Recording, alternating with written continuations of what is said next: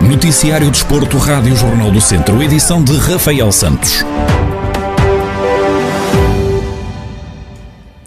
No programa Centro Desportivo desta semana, os comentadores Joana Gomes e Rui Cordeiro fizeram antevisão à jornada do próximo fim de semana e ainda uma análise às derrotas do Académico de Viseu e do Viseu 2001. Sobre o jogo frente ao Varzim, que ficou marcado por uma invasão de campo por parte dos academistas, quando Paná caiu dentro da grande área e o árbitro não assinalou grande penalidade, Rui Cordeiro defende que estas são situações normais que acontecem no futebol. Uma, uma, primeira parte muito apática uh, de ambas as equipas. A segunda parte, as coisas já foram um bocadinho diferentes, quer o Varzim, quer, quer o Académico Viseu alteraram um bocadinho a forma como vieram para este segundo tempo. E houve aqui um bocadinho mais, mais de oportunidades, um bocadinho mais de chegada à, à área, não há assim grandes, grandes oportunidades de gol, até que depois o jogo começa a ir para o final e no final há sempre aquela emoção de, de não querer perder e, e querer tentar fazer o golo que pode dar os três pontos. E depois há, toda essa confusão da, da, grande penalidade que foi muito protestada uh, pela, equipa da casa por suposta mão do, do, do, do Pica. Uh, e depois obviamente que é, que, é, que é muito difícil, os ânimos ali exaltam-se. Não é nada bom para o futebol. Obviamente o Académico aqui queria pelo menos segurar o impacto foi uma situação no final do jogo que é normal acontecer, é normal para quem anda no futebol no futsal, o Viseu 2001 perdeu o encontro a contar para os quartos de final da Taça da Liga, frente ao Módicos, por 5-3. Joana Gomes diz que é preciso repensar a atitude do Viseu na primeira metade dos jogos.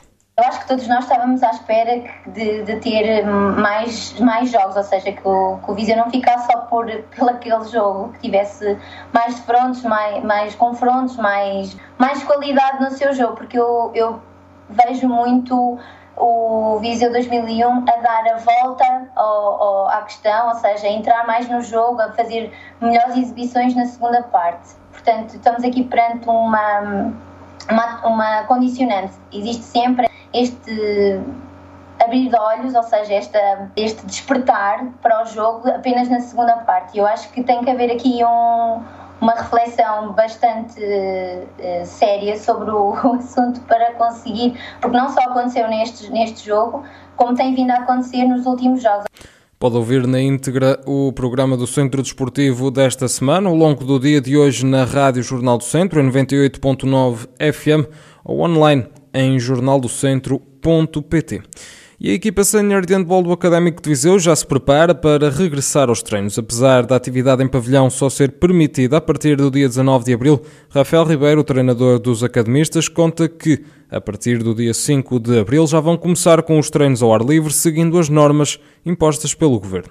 Finalmente temos uma, uma previsão que é dia 8 de maio para o início da competição. O início dos treinos é 19 de abril, uh, mas nós não vamos, o início dos treinos em interior, ok, em pavilhão. Nós não vamos aguardar pela, por essa data para começar a treinar. A partir de 5 de abril, como é autorizado pelo governo, grupos de 4 ao ar livre, uh, treinarem, é isso vamos fazer, porque já estamos há demasiado tempo longe uns dos outros, vamos fazer um, um trabalho um bocadinho semelhante àquilo que tem sido feito um, à distância, mas o facto de estarmos uns com os outros acaba por, por ser importante e faremos assim durante duas semanas para depois termos três semanas de preparação de, de interior. É mais ou menos isto que estamos a planear. Se não houver, Deus queira que não, se não houver alterações significativas nas medidas que o Governo tomou. Não querendo deixar a vertente competitiva de lado, Rafael Ribeiro admite que o primeiro objetivo dos academistas é perceber o estado físico dos atletas. Obviamente que eu não posso pôr a parte desportiva de lado. Uh, nós começamos a época com um objetivo, estávamos bem, estávamos e estamos, não deixámos de estar bem encaminhados para esse objetivo, as coisas correram-nos bem. Uh, obviamente vamos fazer tudo para que as coisas continuem a correr bem, mas não se admirem, e eu também não posso ficar admirado por muito que não gosto de perder ou que não gosto, ou que gosto de ganhar, não posso ficar admirado se as coisas numa fase inicial não correm tão bem. É normal, acho que se os profissionais que são profissionais sentiram essa, essa dificuldade quando houve a paragem do ano passado, nós que somos amadores, e que fazemos um trabalho de profissional naquilo que é o espírito, a vontade e, e o querer melhorar, mas ao fim e ao cabo não somos profissionais, acredito que as, as dificuldades serão maiores. Se me perguntas a mim, queres, queres ganhar os jogos todos e ir à fase seguinte? É quero. É, esse, é uma obrigação? Não. Não é obrigação, por isso neste, neste momento é uma incógnita para o bem e para o mal, mas será uma incógnita perceber. Mas o estado de saúde dos atletas, o estado físico, obviamente terá que ser a nossa maior preocupação neste momento da época. Há cerca de três meses e meio parados, a equipa de handball sénior do Académico de Viseu já conta os dias para o regresso.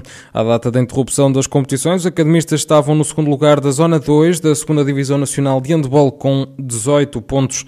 O Académico de Viseu registra seis vitórias em seis jogos disputados e está a 7 pontos do São Bernardo, que é o primeiro classificado com 25 pontos, mas mais 3 jogos.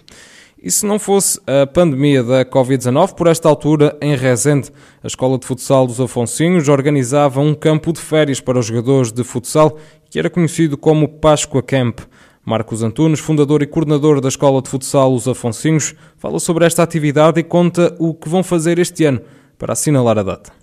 Os Páscoa Camps foram sempre também umas das bandeiras de, dos Afonsinhos e do, do, do nosso projeto desportivo. Uh, o que é que nós tentamos uh, fazer? Uh, desde o ano passado também, nesta altura, nós tínhamos um torneio, o Dr. Lourenço Pinto, que fazíamos aqui, festivo e fantástico, e que este ano iria ser internacional porque teríamos presença de equipas espanholas. Com esta história da pandemia, isto tudo parou e o que nós estamos a tentar reinventar, porque é esta a palavra-chave do ano 2021, é organizar de forma a que esta semana de treinos e de preparação para o futuro regresso que está próximo, eh, vamos querer que sim, se Deus quiser, é, é criar atividades das dinâmicas que já estamos a fazer de Zoom. Metemos mais um treino semanal, ou seja, treinaremos segunda, quarta e quinta. Opa, e nessas questões tentar fazer passar um bocadinho, motivar ainda mais os miúdos de forma a que eles estejam preparados para o regresso e para a eventualidade de termos que começar devagarinho até conseguirmos eh, atingir a plenitude do processo de treino, que é para isso que nós trabalhamos e é para isso que nós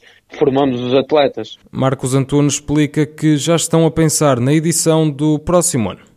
Claramente, claramente, porque faz parte, faz parte da nossa essência e da nossa identidade. Se nós queremos marcar pela diferença e se queremos continuar a ser um projeto inovador e uma bandeira do futsal no distrito, nós temos claramente que perceber que, que é muito importante mantermos este tipo de atividades e é lógico que se este ano não podemos realizá-lo, para o ano será com toda a certeza e é uma garantia muito mais forte.